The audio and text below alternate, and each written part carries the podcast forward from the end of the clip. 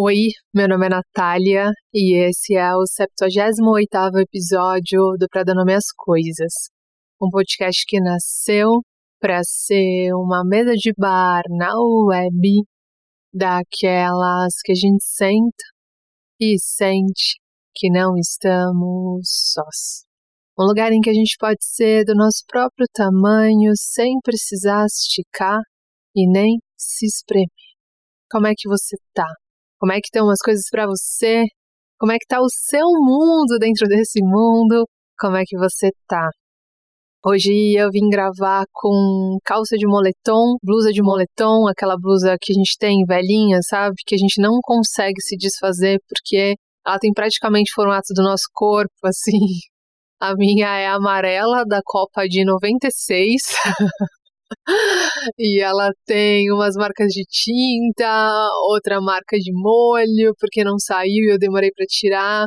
Mas eu não consigo me desfazer dessa, desse moletom, porque ele me abraça toda vez que eu, que eu uso, assim, e sempre quando eu coloco é sempre um convite, assim, para um relaxamento. E aí também tô de calça de moletom, de meia e de pantufa a minha meia do pé direito tá furada e eu tô sentindo furo porque eu tô sentada de perna de índio aqui na frente do gravador.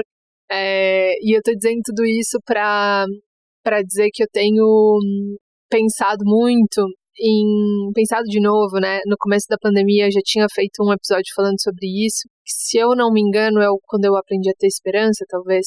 Acho que é esse que eu estava fazendo essa reflexão ali naquele momento e que hoje essa reflexão tem me voltado nessas últimas semanas da importância da gente olhar para as coisas que a gente tem consumido nesse período, assim, né? Eu já disse aqui algumas vezes que às vezes eu me desinformo propositalmente, que eu não leio as notícias propositalmente por um, dois, três dias, porque elas sempre me atravessam nesses últimos tempos ainda mais. Enfim, mas o que eu queria dizer é o quanto eu tenho considerado importante, vital e como estratégia mesmo de sobrevivência a esse caos. Tenho tentado consumir coisas que me dão esperança, que me alimentam a alma de beleza, sabe? Tem um texto da Monja Coen que eu gosto muito, é um livro inclusive que a mãe me emprestou. Eu falei dele num dos outros episódios, como que é Reflexões para Despertar, eu acho. Deixa eu consultar aqui. É, na verdade, chama Sabedoria da Transformação. E aí, nesse livro, tem um texto que ela conta a história de um samurai, e que o texto termina dizendo, samurai dizendo, né? Eu só reverencio, eu só me curvo diante da beleza.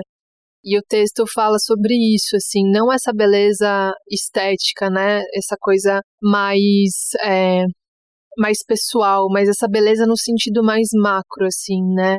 Essa coisa de da gente olhar para as coisas e falar: caramba, né? Esses dias mesmo eu fui pegar uma uva na geladeira e aí o cacho tava tão perfeito, assim. Eu falei: caramba, né, cara? Que bonito isso aqui. Eu, toda vez que vou fazer alguma coisa com brócolis também, eu sempre falo a mesma coisa. Normalmente a Mãe também gosta muito de brócolis, a gente cozinha muitas coisas com brócolis. E aí eu sempre falo a mesma coisa para ela. Eu falo: cara, Mãe, parece uma floresta, não é bonito isso?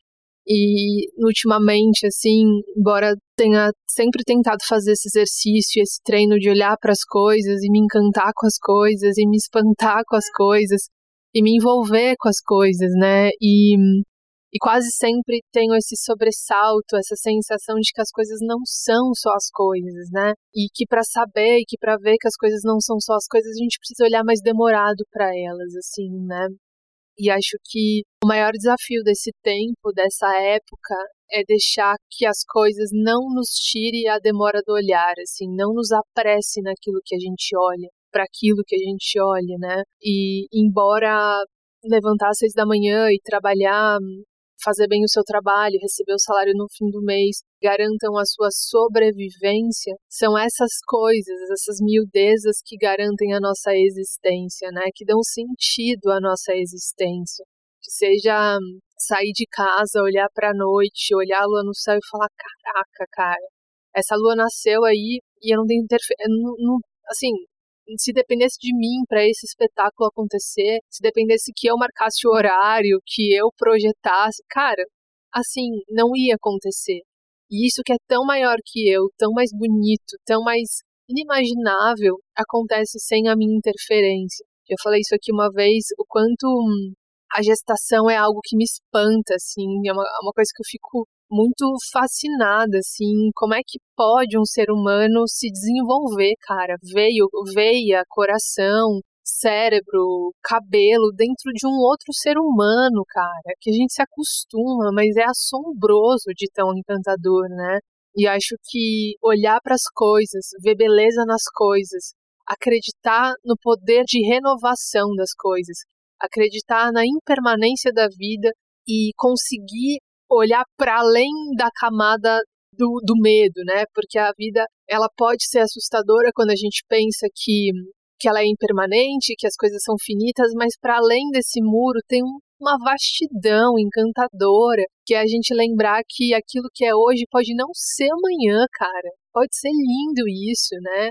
Que aquilo que pode ser extremamente estreito, opressor, sufocante, hoje pode não ser amanhã.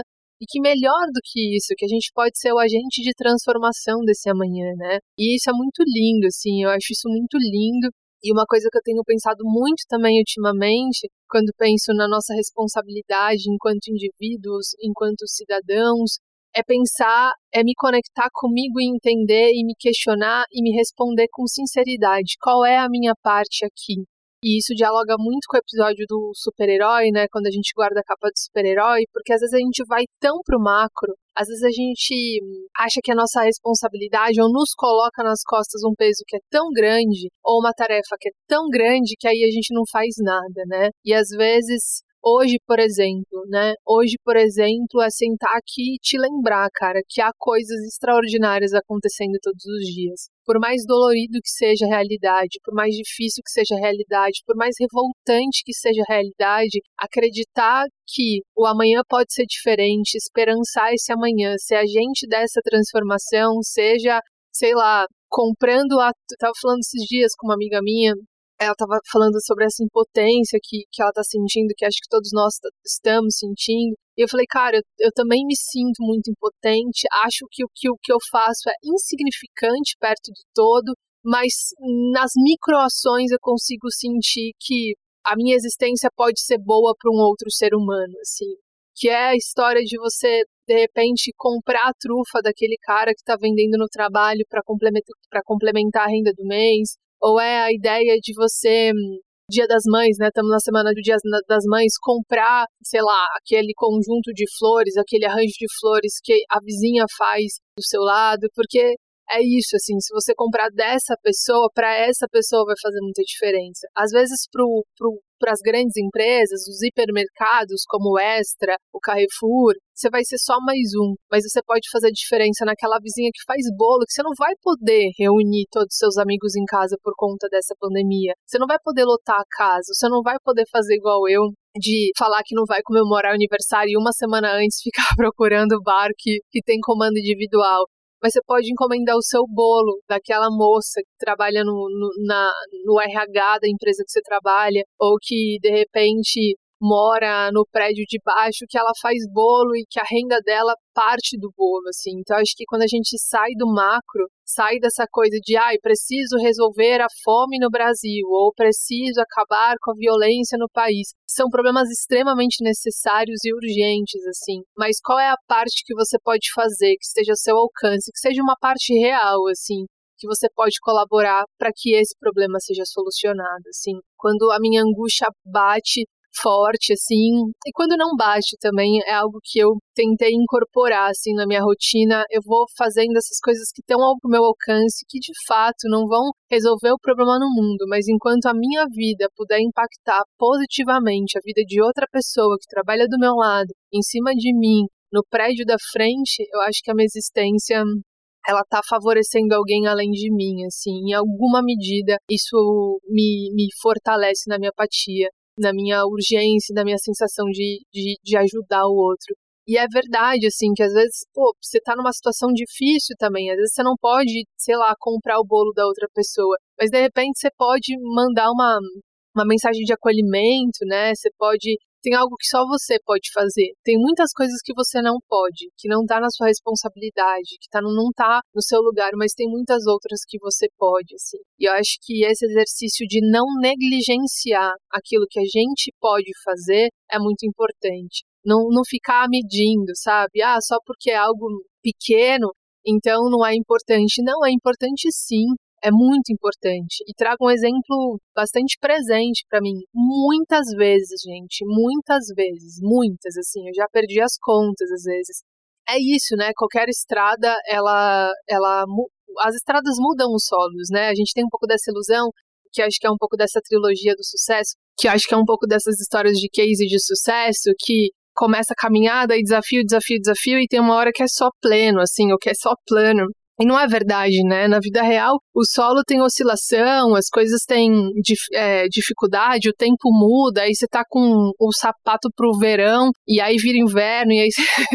é isso, a vida é isso, né? Ela não é linear, e ela não é só para frente. Eu já falei isso daqui mil vezes, a gente já conversou sobre isso aqui. Mas o que eu queria dizer é que talvez vocês não saibam, assim, mas, ou talvez saibam porque eu já disse isso aqui algumas vezes, mas muitas vezes é a mensagem que vocês mandam, assim, de falando, cara, você não sabe, Nath, como esse episódio fez sentido para mim. Principalmente nesses episódios que eu subo e que às vezes eu nem falo aqui, mas que eu fico, ai caramba, eu acho que eu não fui tão assertiva no que eu falei, eu acho que minha comunicação ficou confusa, porque o jeito que, que as mensagens são passadas para mim é um negócio muito importante. Eu acho que, putz, eu não fui objetivo suficiente. E aí, de repente, apita uma mensagem no meu celular falando: Nath do céu, você não sabe quantos me ajudou. Isso me emociona muito, muito, assim, muito mesmo. Porque é a gente se ajudando no coletivo, mesmo sem saber, cara, que a gente tá se ajudando. E aí, essa coisa não para só em mim, porque é essa mensagem que chega em mim que me dá coragem para sentar aqui na semana seguinte,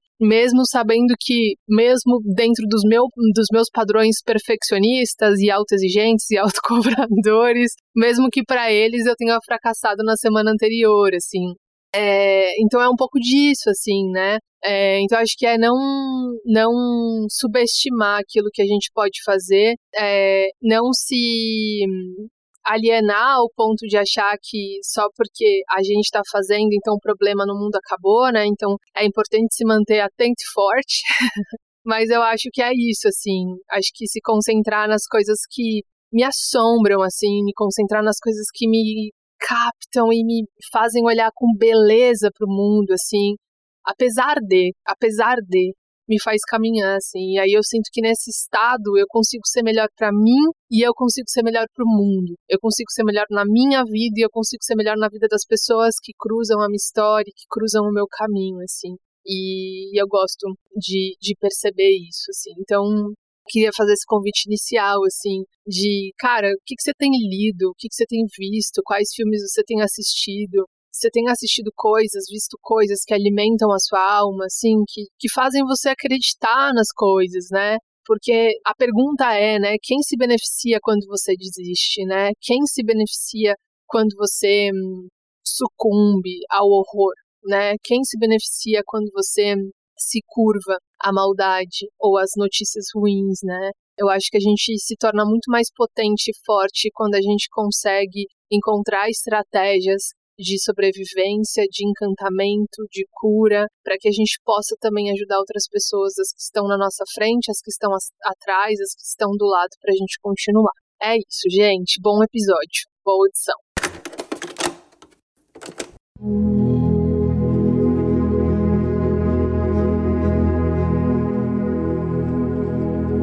Todo mundo tem um eu ideal. E o nosso conflito nasce quando a gente de repente se dá conta de que a gente não corresponde a ele. O eu ideal nasce das expectativas dos outros, que são muitas vezes esculpidas nas crenças sociais, nas crenças familiares, nas crenças culturais, nas crenças religiosas da nossa época ou de outras épocas. O Eduardo Marinho tem uma história muito boa sobre isso. Essa história dele, essa biografia dele, essa parte da biografia dele ilustra muito bem o que eu quero dizer. Você conhece o Eduardo Marinho? Ele nasceu numa família de classe média no Espírito Santo, em que o pai era do exército e a mãe era dona de casa. Aí lá na família dele, todo mundo esperava que o Eduardo seguisse a mesma profissão do pai. E não só que ele seguisse a mesma profissão do pai, mas que ele agisse como o pai agiu na família. Ou seja, todo mundo esperava que ele seguisse a profissão do pai, que ele tentasse cavar uma posição social bacana ali no exército, onde o pai era militar e também ali na cidade, que ele lutasse por coisas materiais, como o pai dele também lutava, e que ele desejasse um trabalho que desse segurança para ele, que ele casasse e tivesse filhos, que ele escrevesse a mesma história que a família já tinha escrito. Então, com 18 anos, o Eduardo se alistou e passou na prova para ser militar, assim como o pai. Mas um dia, durante uma competição, durante uma corrida ali, que era um exercício que os militares tinham que passar, perto de alcançar o primeiro lugar na corrida, o Eduardo tinha um condicionamento físico muito bom, ele era bom de arranque, de disparada. O Eduardo percebeu que ele não queria chegar em primeiro lugar. Que ao contrário de todo mundo ali que estava participando da competição, chegar no primeiro lugar, no lugar de dar alegria para ele, dava tristeza nas palavras dele, nas palavras que eu já vi ele dizendo num documentário, ele dizia que o primeiro lugar é sempre custeado na tristeza das outras pessoas. E naquele momento ele se deu conta de que ele não queria ganhar sozinho, de que ganhar sozinho ali, de que chegar em primeiro lugar não fazia sentido para ele. Que só fazia sentido para ele se ele conseguisse chegar junto.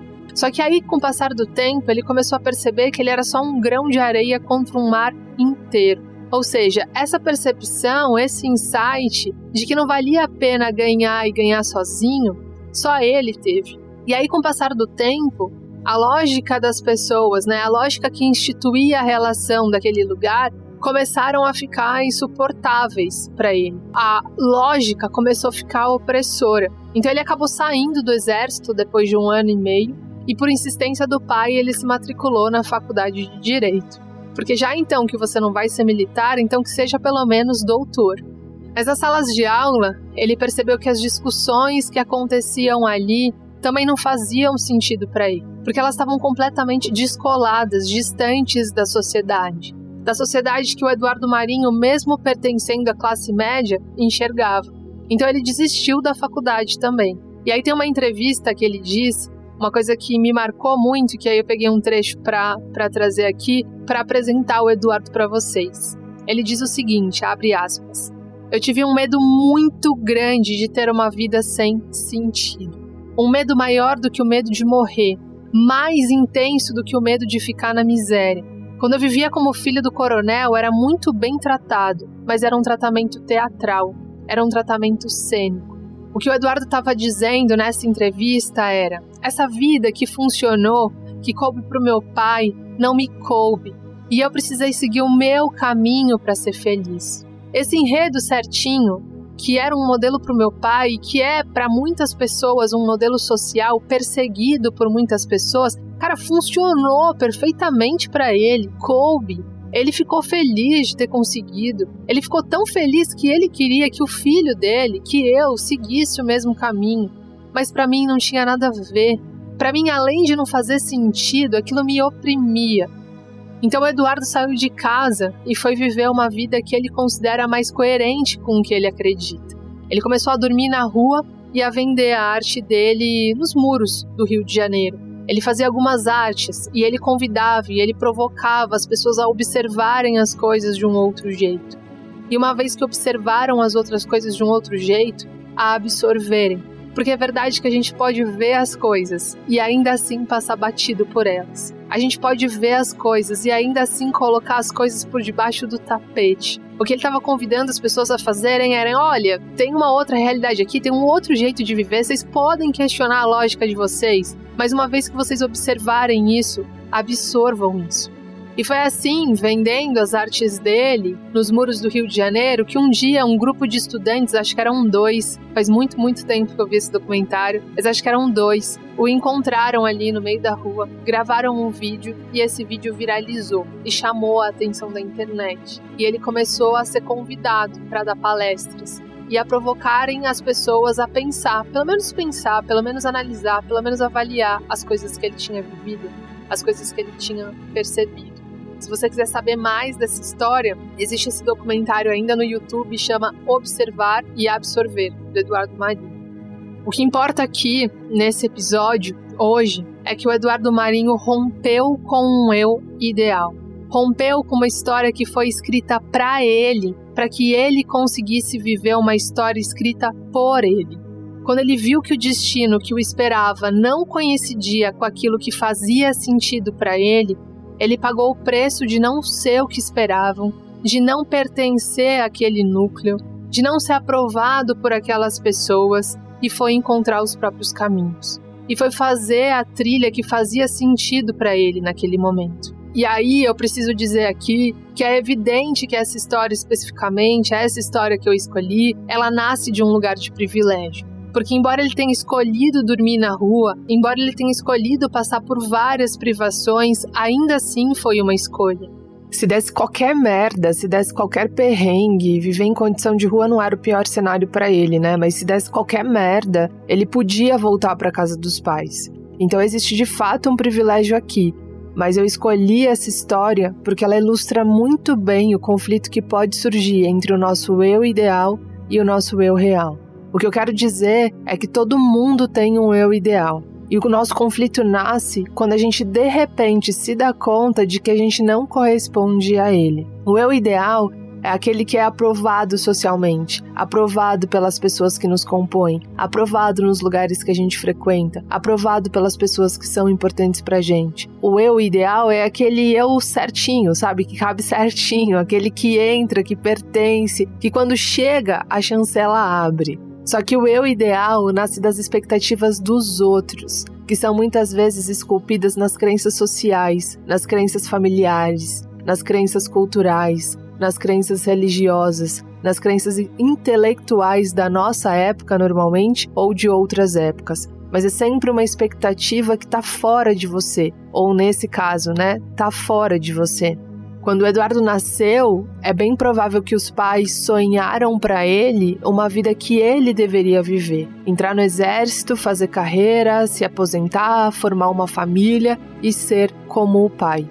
Eu lembrei agora esses dias de, de uma entrevista que eu fiz com um ator e que ele estava contando que quando a esposa dele foi fazer ultrassom e descobriram que era menino, esse ator traçou toda a vida da criança, assim. Disse, disse que tinha um plano para criança do zero mês até os 18 anos de idade, assim. E aí ele contou isso rindo, assim, contou porque ele achou essa história engraçada, divertida, porque aí no final das contas descobriu que era menina. Mas quando ele me falou isso, eu não sei como essa fala chega para você, mas para mim, embora eu acredite que seja uma fala com muito amor, com muito carinho, ela para mim chega de um jeito muito violento. Ela para mim é muito violenta.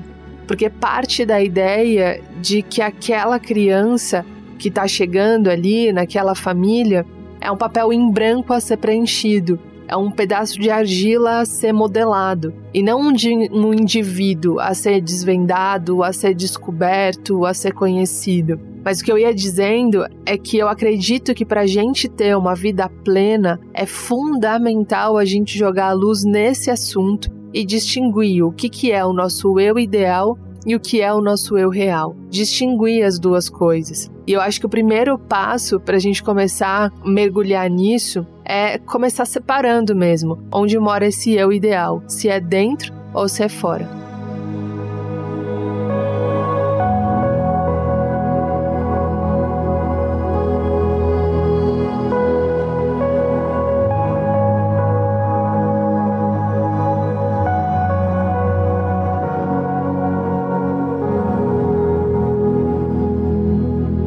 importante a gente ter noção se o nosso eu ideal mora fora da gente ou se mora dentro da gente. E aí eu acho que a gente vai conseguir ter essa distinção é, a cada situação da vida, né? Porque às vezes tem uma situação que o eu ideal mora só fora, tem outra situação que o, ideal, o eu ideal mora só dentro, e tem outra situação que o eu ideal mora fora e mora dentro, né? Nessa história, por exemplo, do Eduardo, o Eduardo, a, a, o eu ideal que desenharam para o Eduardo, aquilo que sonharam para o Eduardo, o sonho dos pais para o Eduardo, né, para o Eduardo ideal, era que ele entrasse no exército ali, entrasse, fosse militar, fosse avançando nas patentes fazendo carreira, formando família, ganhando um respeito por ser militar, conseguindo coisas materiais que aquela família aprovava e pronto. E esse era o modelo de sucesso. Só que o modelo de sucesso daquela família, daqueles pais, o Eduardo ideal daqueles pais não era o eu ideal daquele Eduardo. É como se o eu ideal fosse um macacão que aquele Eduardo tivesse que vestir para corresponder àquelas expectativas. E quando ele descobriu isso, ele foi, né? Você percebe que ele vai fazendo aqueles caminhos que foram traçados para ele. Antes de fato de entrar no exército, acho que com 15 ou 16 anos, se eu não me engano, ele entrou no Banco do Brasil, cara. Entrou num banco, trabalhar em banco tem coisa mais, pelo menos para mim, duas coisas que me remetem à segurança no trabalho é trabalhar em banco e, e fazer concurso público, né? São as duas imagens que me vêm associadas a isso. E aí ele vai procurando isso desde muito novo, né? Ele entra no banco, aí depois ele sai do banco e ele entra no exército, aí ele sai do exército, ele entra na faculdade de direito ele vai tentando corresponder tudo aquilo. Mas aí tem um momento que ele descobre que, cara, aquele eu ideal não é aquilo que ele é. Aquele eu ideal não corresponde à imagem que ele mesmo tem dele sobre o eu real, sobre, o, sobre ele mesmo, né? E aí quando ele descobre isso, ele tem a chance de escolher, escolher como que ele vai reagir a isso, como ele vai reagir a essa expectativa toda. E aí ele reage buscando os próprios caminhos, pagando os preços, os preços todos das próprias escolhas, assumindo as próprias responsabilidades e segurando o rojão que é segurar o rojão das próprias renúncias, né? E assim, para o Eduardo viver o Eduardo real, para ele conseguir tirar esse macacão do Eduardo ideal para viver o Eduardo real, ele precisou quebrar com a imagem do Eduardo idealizado pela família dele. Porque na história do Eduardo, o que ele buscava para ele e o que a família queria que ele vivesse não coincidiam. Nesse caso, o ideal, a, o ideal, a história ideal do Eduardo morava fora, né? O Eduardo sabia o que ele queria, ele sabia o que fazia sentido para ele. Ele não estava grudado nessa ideia ideal que a família tinha dele. Então esse modelo ideal morava fora. Mas tem um outro lado dessa história, que é quando o eu ideal mora dentro.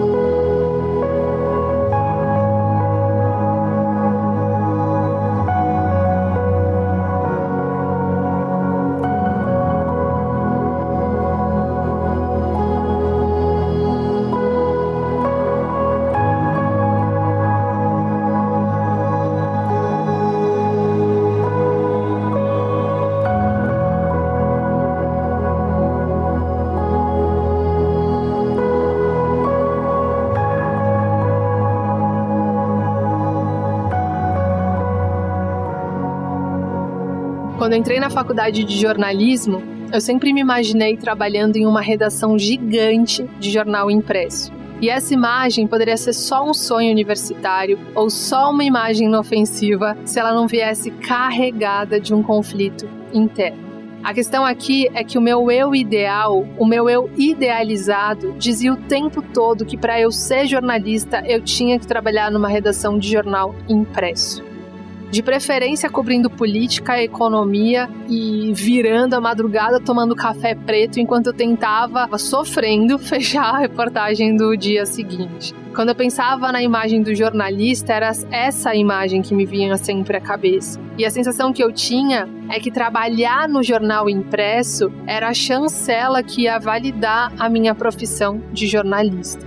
E eu confesso para você que eu sempre que pensava nisso, é, com todos esses detalhes, com todas essas imagens, com todos esses gostos. É, me imaginava sempre ali trabalhando, tentando fechar a matéria do dia seguinte, aquele frenesi, as pessoas indo embora e eu ficando ali, bem imagem de filme mesmo. Sempre quando eu pensava nisso, nessa imagem que ia validar a minha profissão de jornalista, ao mesmo tempo rolava um baita desconforto, assim, rolava um, uma sensação de insatisfação, uma sensação de divisão, como se eu não tivesse inteira nessa vontade. Porque lá no fundo, intimamente, eu sabia que não era isso que eu sonhava, que não era isso que eu queria para minha vida. A verdade é que toda vez que eu pensava nessa imagem, meu corpo se dividia. E a parte que estava sentada no jornal impresso, tentando fechar a matéria, tomando esse café, rodando a madrugada, era sempre uma parte que me dava a sensação de sabe, uma tomada fora do encaixe, assim, um negócio sem energia. Eu não queria trabalhar lá. E quando eu descobri que eu não queria trabalhar lá, embora eu fosse obcecada por essa imagem, eu tive que me perguntar: então quem queria? Se não sou eu que quero trabalhar lá, então quem dentro de mim sustenta essa imagem?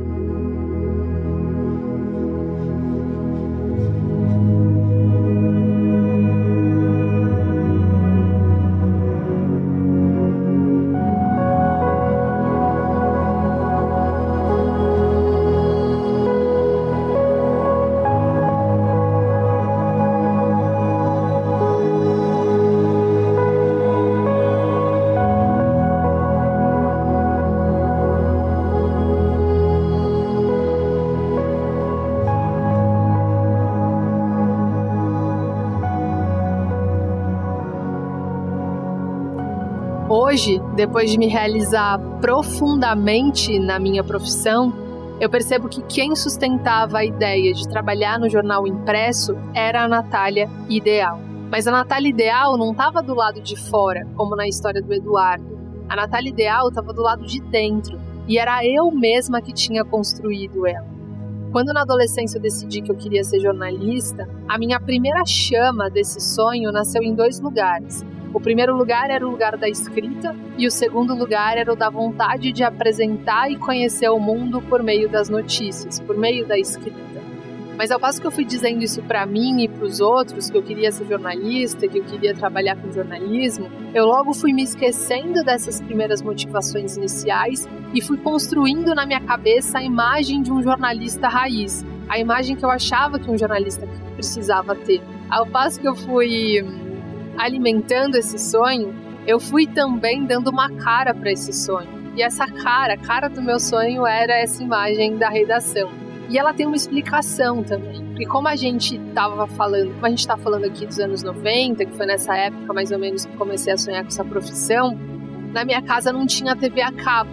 Então as notícias que eu tinha acesso, elas vinham basicamente da Globo e dos jornais impressos que eu encontrava nas recepções do consultório de dentista ali, quando eu estava ali. Eu lembro que na época a Globo destacava muitas coisas que vinham desses jornais impressos, né? Então vinha praticamente dos jornais impressos as grandes reportagens, os grandes furos, as grandes notícias. E aí a Globo destacava na própria televisão trechos dessas, dessas reportagens, exaltando esses profissionais que conseguiram esse furo, essa, essa notícia exclusiva, enfim. Então, quando essa ideia de trabalhar no jornal impresso dava um tempo, assim, quando eu conseguia recuar e falar, puta, mas eu acho que não, não quero trabalhar no jornal impresso, o que vinha no lugar era a ideia de ser âncora do Jornal Nacional, tipo William Bonner e a Fátima Bernardes, assim porque eram as duas imagens que eu conseguia dar para o meu sonho. Só que aí o conflito começou a surgir quando eu percebi que, embora fossem essas as únicas imagens que vinham à minha cabeça quando eu pensava em jornalismo, na profissão de jornalista, não era em nenhum desses dois lugares que eu queria estar. E aí que começava o conflito, porque a minha imagem, o sonho que eu tinha, não correspondia àquilo que eu realmente queria. E aí que começa a briga entre o eu ideal e o eu real.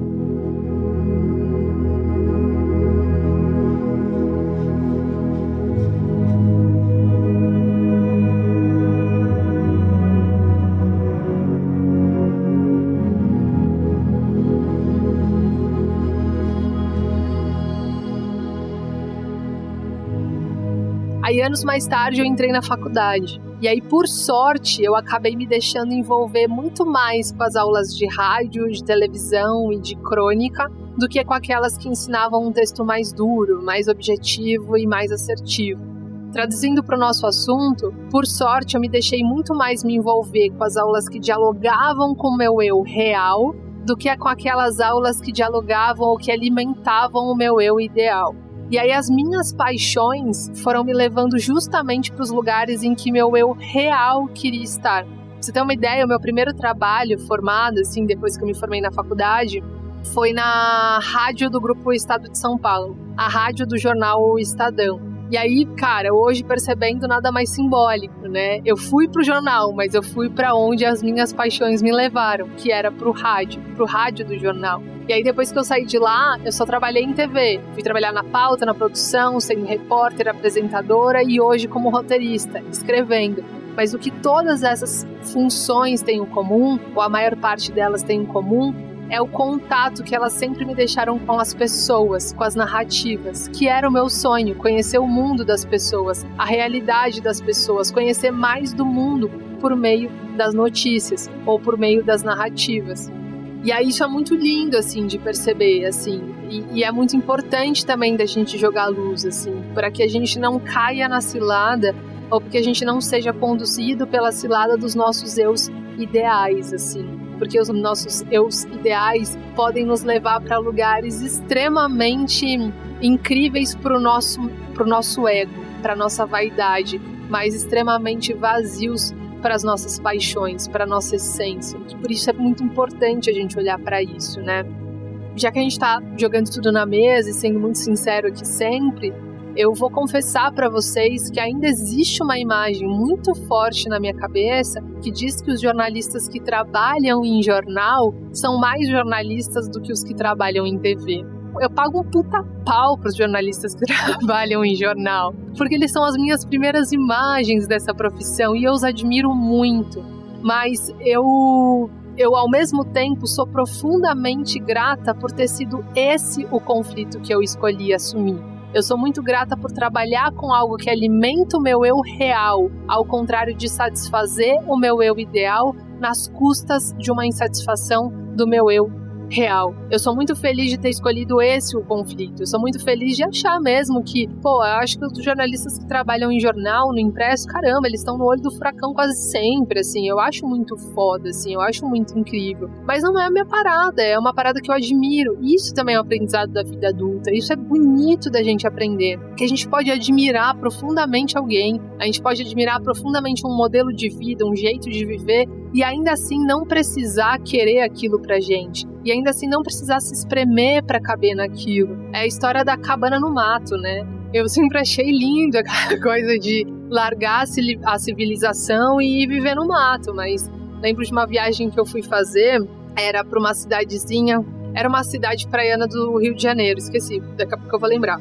E aí eu cheguei lá falando assim, cara, eu quero morar aqui, eu quero viver aqui para sempre porque era tipo 11 horas da noite, tava no centro da cidade, comendo, e tinha uma senhorinha, assim, tipo 80 anos, passeando com o cachorro na praça. E eu falei, gente, 11 horas no centro de São Paulo, você não consegue ficar sentado comendo de boa um sanduba numa mesa do lado de fora na calçada. Eu quero morar aqui. Cara, corta pra uma semana depois eu falo, cara, eu quero ir embora quando? Dá pra ir embora hoje? Porque eu não tava mais aguentando o ritmo calmo da cidade. Eu sou urbana, não tem jeito, né? E aí isso é um aprendizado da vida adulta. Você pode admirar profundamente alguns modelos de vida, alguns estilos de vida, algumas formas de viver, algumas pessoas e ainda assim reconhecer que aquilo não é para você. Que aquele lugar onde aquela pessoa encontrou contentamento, tesão, interesse não é o teu lugar e tudo bem, né? Tudo bem.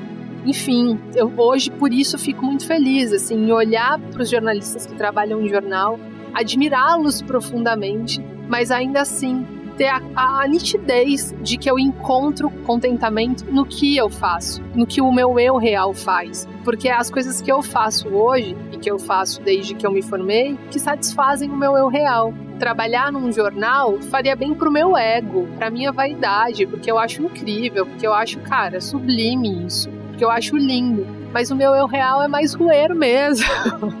Fazer o quê? É assim que eu nasci, né, galera? Tem que ir assumir isso. É, foi muito importante, assim. Eu acho que o problema de seguir o nosso eu idealizado é que ele vai te levar para lugares que você queria que fossem incríveis para você, mas que no fundo você sabe que não são.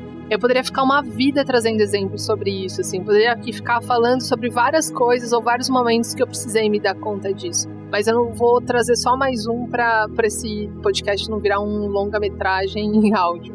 Mas, por exemplo, tem uma outra coisa: ter me reconhecido bissexual também foi uma quebra do meu eu ideal. Porque depois que eu entendi todas as construções que uma sociedade preconceituosa, extremamente religiosa, enfim, extremamente heteronormativa. Depois de entender todas as construções que esse tipo de sociedade, que tem tantas camadas, perpetua, eu precisei olhar para as minhas construções e ver que várias construções que estavam fora também estavam dentro de mim. E aí eu precisei ser honesta em assumir que aquele modelo ideal que eu né, me debatia ele também estava aqui, bem dentro do meu peito, que para resolver fora, precisava resolver dentro também, né? E aí eu precisei me dar conta de que meu eu ideal não queria ser bissexual, não queria, mas era. E aí, de novo, eu precisava escolher como eu ia viver isso, eu precisava decidir como eu ia reagir a isso reagir a isso, né? E, e aí, depois de uma infinidade de conflitos, de, de amadurecimentos, de, de conflitos mesmo, eu acho que essa é a palavra que acho que só uma pessoa LGBTQI sabe com profundidade, eu escolhi viver o meu eu real, que é essa multiplicidade mesmo. Sou múltipla, sou mesmo. Aliás, no fim das contas, eu descobri recentemente num insight que a minha multiplicidade foi o que sempre me salvou, foi o que sempre me resgatou. E isso é um ponto importante, porque o eu ideal, ele se ressente muito em reconhecer que existem outros caminhos. O eu ideal, ele se ressente muito quando ele reconhece que existem outros caminhos. Na verdade, ele luta muito para não reconhecer outros caminhos. O eu ideal tá sempre apegado, assim, sempre identificado demais com um caminho único. As coisas só podem ser de um, de um jeito, né? E é por isso que ele se sente tão ameaçado por tudo. Porque ele acha que as coisas só podem ser uma coisa e só podem ser do mesmo jeito. Que as coisas só têm um único caminho, uma única forma, um único jeito é um pouco dessa história do Eduardo com a família dele. Ou você é isso, ou você tá fora é a loucura que eu tive da profissão, do meu eu ideal gritando: ou você é isso, ou você é jornalista desse jeito, ou você não é jornalista. Mas é também a religião ou o cristianismo distorcido que diz: ou você é isso, ou você tá fora. E hoje eu percebo que trabalhar para fazer as pazes com a minha multiplicidade é também o que me faz compreender algo que eu nunca entendi e que nunca conseguiram me explicar no meu tempo em que eu era muito religiosa, que é por que que a gente tem que como é que a gente explica tudo isso que Deus é, tudo isso que a gente entende por Deus? Ao, ao tentar fazer, né? Porque eu tô sempre nesse movimento de fazer as pazes, né? Sempre o fazendo as pazes, nunca é fiz, é fazendo as pazes. Com a minha multiplicidade, eu entendi uma coisa que eu nunca tinha conseguido entender, que é Deus é múltiplo também. Porque o amor é múltiplo, porque as pessoas são múltiplas. E é por isso que Deus, para mim, hoje é tão instigante. Porque quando tentam colocar ele dentro de uma caixa, quando tentam aprisionar ele dentro de uma ideia, quando tentam fechar as portas dentro de uma teologia, ele diz: Eu, porém, vos digo. Quando tentam colocar, pegar as pedras, quando tentam apontar o dedo, ele fala: Eu, porém, vos digo. Ele sempre está escapando das normas, sempre escapando das lógicas, né? E a gente tende a espelhar Deus assim como a gente é. Então eu percebo muito, eu falei isso muito no episódio, você não precisa se consertar, que ao passo que eu fui entendendo, cara, que tinham várias paredes que foram construídas dentro de mim e que eu não precisava mantê-las na vida adulta, que era a minha decisão em implodi-las. Deus foi se abrindo assim como eu fui me abrindo. Deus foi abrindo à medida que eu fui me abrindo. E eu respeito profundamente a forma com que você enxerga Deus. Acho religião um assunto extremamente delicado, espiritualidade extremamente delicada, mas eu acho que a gente peca muito. E eu vou usar essa palavra propositalmente. A gente peca muito em tentar encaixotar Deus. A gente tenta, a gente peca muito em tentar colocar as religiões num lugar que só a gente acessa, que a humanidade acessa e Deus escapa, né? Ele sempre está dizendo: Eu, porém, vos digo. Ou seja, ele também não se deixa aprisionar, ele também não se deixa encaixotar. E é inspirada nele, inspirada na força que é a espiritualidade para mim, inspirada na potência que é a espiritualidade para mim, E, inclusive, quando me reconheci bissexual, passei por uma fase muito difícil de fé, porque é isso, né? A religião sempre nesse encaixotamento, né? Sempre colocando você é uma coisa, você é outra. É sempre muito colada no eu ideal. Então, você só pode ter uma relação, ou você só cabe se você é o se você é ideal. Se você não é ideal, é chute na bunda e você tá fora, enfim, né? Mas é isso, para mim Deus também é múltiplo. E eu, como sou imagem e semelhança dele, você, como a imagem e semelhança dele, também é múltiplo, né? E, e, eu acho que ele não se deixa aprisionar. E é inspirada nele, ora mais fortalecida, ora menos, ora mais confiante, ora menos, ora mais inspirada, horas menos. Eu também sigo, assim, sigo e sigo múltipla. Sigo e sigo olhando para os meus eus ideais e os questionando. Ideal para quem? Ideal por quê? Ideal a serviço de quem? Eu acho que essa é a reflexão mais importante. A serviço do que o seu eu ideal tá aí gritando e, e pedindo para você, né? Eu fico muito agradecida de novo, né? Porque o meu eu real venceu na faculdade. Porque eu só sou profundamente agradecida com a minha profissão e só vivi coisas incríveis com a minha profissão porque ele venceu. Porque se meu eu tivesse, meu eu ideal tivesse vencido, ele teria me levado para lugares que meu ego ficaria assim extasiado, mas não era um lugar que satisfazeria o meu eu real, né?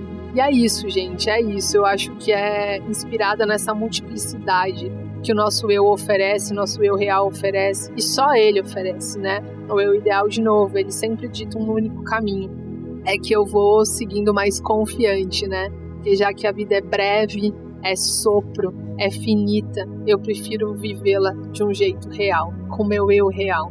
E pagando todos os preços e decidindo por todas as renúncias, né? Porque eu sei que o meu eu real está a serviço da vida, está a serviço da minha vida, está a serviço da minha felicidade, do meu contentamento. E isso de fato, isso de fato é uma responsabilidade minha.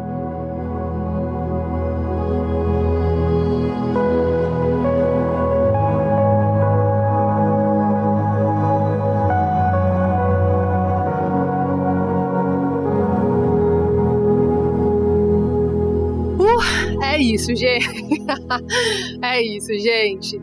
É, queria te fazer um convite se você gosta do Pra Dar Coisas, se o Pra Dar Coisas faz sentido para você, se te alcança de algum jeito, se mexe com você. Vocês sabem que, né, eu, eu, sempre falo no começo que, que o Pra Dar Coisas é, é uma mesa de bar em que a gente não precisa nem se esticar e nem se espremer. E aí, ao mesmo tempo, eu venho com umas mensagens que eu sei que mexem, que, porque mexem em mim também. Quando tá nascendo, vai reorganizando as coisas, assim. Mas é justamente isso, né? Pra gente caber em alguns lugares, a gente também, sabe aquela coisa de, às vezes a gente tá dentro de uma forma e a gente tá desconfortável nessa forma, mas ela a gente não consegue sair dela porque ela é um lugar conhecido. E eu acho que às vezes pra gente conseguir ficar à vontade, a gente precisa quebrar algumas formas. Quando a gente quebra algumas formas, elas são desconfortáveis um pouco.